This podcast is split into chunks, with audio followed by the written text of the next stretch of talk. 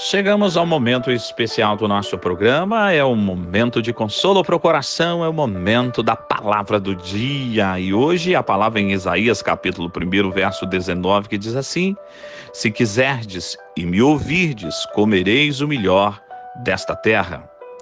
Será que o melhor desta terra está à nossa disposição? É uma boa pergunta, é bom entendermos. A verdade é que todos nós queremos o melhor para as nossas vidas. Ninguém busca o pior, ninguém deseja o pior. Imagine só se alguém em sã consciência não gostaria de desfrutar do que existe de melhor neste mundo. No entanto, querer não é o suficiente. E a gente tem que entender que esta frase tem sentido. É preciso crer, é preciso se posicionar, é preciso obedecer e permanecer com este comportamento. O verso acima citado pelo profeta Isaías é bem objetivo ao nos explicar isso. Você pode comer, você pode ter o melhor desta terra, desde que, além do seu desejo, você também dê ouvidos à palavra de Deus. Porque as pessoas querem o melhor da terra, querem o melhor de Deus, mas não querem Deus, não querem um compromisso com Deus, intimidade, muito menos cumprir a vontade da palavra de Deus. A Bíblia funciona como um guia prático para a minha vida, para a sua vida. Nela estão registrados os conselhos de Deus, as suas orientações e, sobretudo, a vontade do eterno Deus. Não adianta, não adianta a gente dizer assim, ah, eu sou cristão ou crente, eu vou botar um aspas aí, tá, nesse crente, porque crente, todo mundo é, crê em alguma coisa. Se não for a Bíblia, a direção que nós vamos assumir no dia a dia, nas nossas decisões, nos nossos posicionamentos. Amado, amar é algo muito especial, mas a gente precisa entender que entre a palavra de Deus e o que a gente entende como verdade, a palavra de Deus sempre tem que sobressair, porque ela nunca será obsoleta, ela sempre será real, ela sempre será prática, ela sempre será a vontade de Deus para a nossa vida. Pode passar mil anos, dois mil anos, dez mil anos, ela sempre será a vontade do eterno Deus.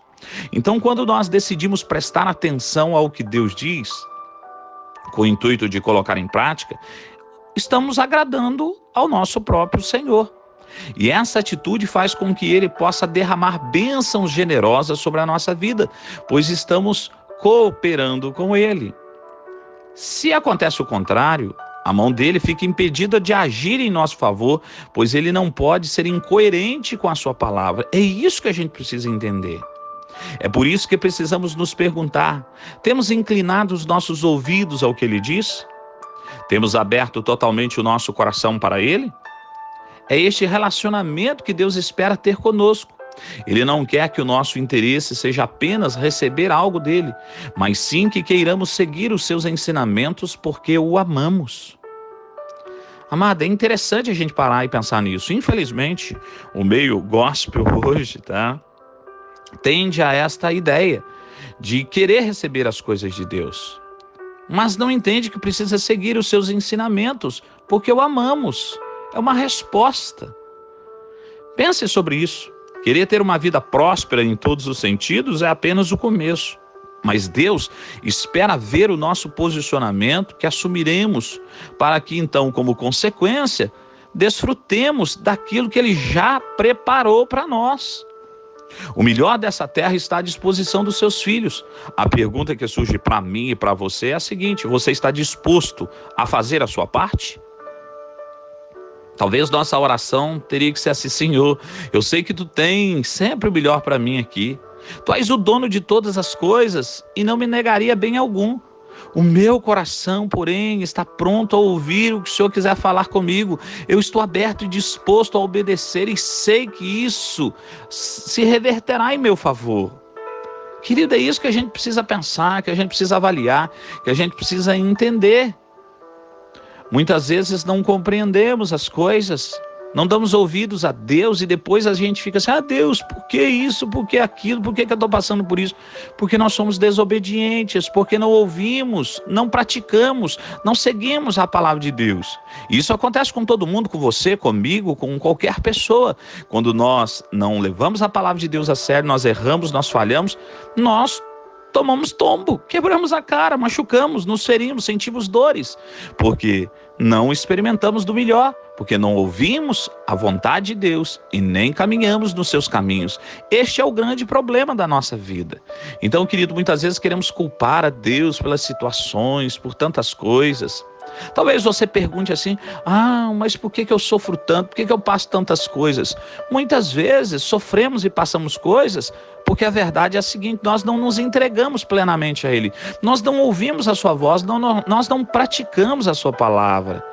Então, sendo assim, nós quebramos a cara e sofremos as consequências. Sabe, às vezes as pessoas ficam procurando algo também para culpar a Deus, quando na verdade a responsabilidade é nossa. Eu vou dar um exemplo simples das Escrituras. Judas, ele trai ao Senhor, ele fica todo amargurado com aquela situação toda, e ele, naquele sentimento todo, procura uma solução, e a solução é tentar tirar a sua vida. E diz o texto que ele, ao se pendurar naquela árvore, se rompe, e ele então cai e morre por causa da dureza do coração, porque ele procurou aquilo. Não houve arrependimento. Pedro negou o Senhor, mas se arrependeu. Remorso não produz vida. Então, meu amado, muitas vezes nós não nos arrependemos, estamos apenas com remorso. Isso não produz o trabalho e a ação de Deus. Então, meu amado, quero finalizar minha palavra hoje dizendo a você que você precisa estar leve, solto. E para isso, viva a palavra de Deus, ame a palavra de Deus, ame os princípios de Deus. Aquilo que a palavra diz não, é não. Aquilo que ela diz sim, é sim, é para o meu bem, para o seu bem. Fora disso, querido, as coisas não vão acontecer. E entre a palavra de Deus e o que o seu líder diz, entre o que a palavra de Deus estabelece o que você pensa, o que vale é a palavra do Senhor. Que o eterno Deus te abençoe, te fortaleça e traga graça ao seu, ao meu, ao nosso coração. E que o Deus triuno, Pai, Filho e Espírito Santo te abençoe hoje e todos os dias para a glória do seu nome.